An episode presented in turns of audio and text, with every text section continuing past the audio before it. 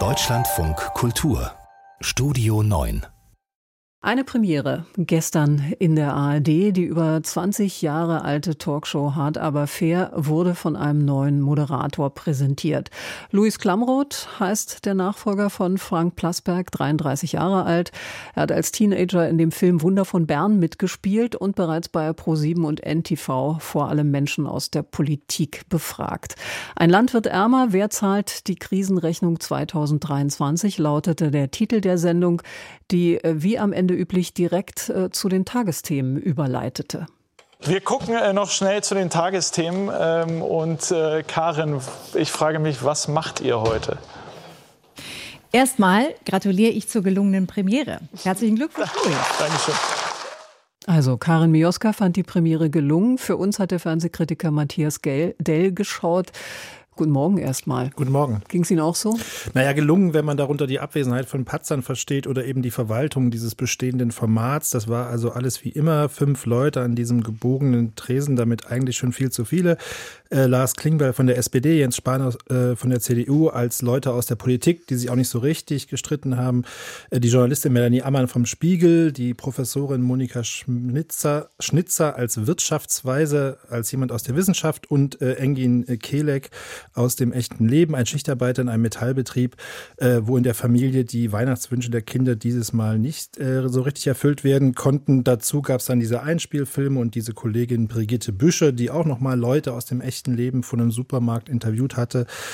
Und man muss natürlich immer auch sagen, fairerweise, so eine erste Sendung, das ist, wie es im Fußball so schön heißt, eine Momentaufnahme. Also da wird sich auf jeden Fall was entwickeln, aber das kann man wahrscheinlich erst in einem halben Jahr oder sowas äh, sehen, was dann Luis Klamroth daraus macht. Nun übernimmt er ja eine Sendung, die anders als etwa die Tagesschau auf Frank Plasberg zugeschnitten war, von Frank Plasberg geprägt. Übernimmt er auch die Frank Plasberg-Rolle? Schon ein bisschen, eben allein durch diese Routinen mit dem Filme abspielen, mit zu Brigitte Bücher hingehen. Es gab auch einmal die Situation, wo er von seinem Pult dann neben diesem gebogenen Tresen kurz nach vorne gegangen ist und sich so Frank Plasberg mäßig vor Jens Spahn aufgebaut hat. Gleichzeitig muss man sagen, ist er ein anderes Temperament als Plasberg. Der war ja vor allen Dingen auch eitel und hat Lust gehabt daran, auch Leute vorzuführen. Da wirkt dann Klammroth doch ein bisschen, wenn man das nach einer Sendung sagen kann, etwas entspannter und vielleicht auch zu freundlich dafür, was dann auch wiederum den Effekt hat, dass es den Krawall nicht so richtig gibt. Äh, manchmal versucht er witzig zu sein. Ob das immer an der richtigen Stelle ist, bin ich mir nicht ganz sicher, was die vielleicht eigenwilligste Szene dieser Premiere war, dass Spahn irgendwann mit so einem programmatischen erstens, zweitens, drittens äh, um die Ecke kam und von der konkreten Frage wegführte und Klammroth danach wohl offensichtlich so ein bisschen überfordert war, ging mir aber auch so, zu prozessieren, was jetzt Spahn da eigentlich gesagt hatte und dann so reagierte. Das war ein ganz schöner Bogen. Ich, ich, ich versuche den, versuch den noch irgendwie nachzuvollziehen. Frau Ammann, haben Sie den nachvollziehen können? Naja. So schwer war er jetzt auch nicht. es war ein bunter ja. Strauß, würde ich sagen, an Punkten. Drei Dinge. War ein bunter Strauß. Ähm, aber noch mal zu dem ähm, Özdemir-Vorschlag, den wir eben in dem kleinen Film äh, gesehen haben. Warum eigentlich Obst, Gemüse und Hülsenfrüchte? Was hat der immer mit seinen Hülsenfrüchten? Die sind äh, gesund. Linsen äh, also sind sehr nahrhaft. Ähm, äh, weiß nicht, ob ich jetzt noch ein Kochrezept raushauen soll.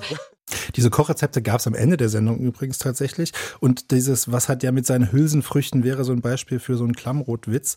Interessant war eben an dieser Reaktion auf das Spahn-Referat, dass es natürlich einerseits so ein bisschen verpeilt war, andererseits aber irgendwie auch clever, weil Klammroth damit eigentlich sagt, ich habe gar nicht verstanden, was Sie gerade gesagt haben, was reden Sie da? Ähm, und ein bisschen steckt natürlich in der Bemerkung auch drinne, dass jetzt die Ordnung nicht durchkreuzt werden soll. Also wenn jetzt hier geplant ist, darüber über Hülsenfrüchte zu reden, dann kann man nicht mit etwas kommen, was erst in einer halben Stunde in der Sendung angedacht ist. Das zeigt wieder, wie starr dieses Programm, dieses Format ist. Apropos starres Programm, es gibt ja schon länger eine Kritik an den öffentlich-rechtlichen Talkshows. Zu viel, zu ähnlich, zu oberflächlich. Nach der Premiere ist das sicher vielleicht noch schwer zu sagen, aber könnte sich Klamroth als Erneuerer empfehlen? Na, ich würde sagen, in der idealen Welt sollte er das sein, ähm, aber die Wahrscheinlichkeit ist relativ gering. Das hat auch damit zu tun, dass ja alles so ist wie immer. Die Redaktion ist die alte Plasberg, der zwar nicht mehr vor der Kamera steht, produziert die Sendung weiterhin. Das spricht alles dagegen dagegen, dass sich was ändert, obwohl das eigentlich, die Kritik an den Talkshows sagt das ja dringend notwendig wäre, weil nämlich dieses äh, doch relativ ziellose, alles versuchen abzudeckende Gerede über 75 Minuten letztendlich auch so ein bunter Strauß an Stichworten ist, die da abgearbeitet werden.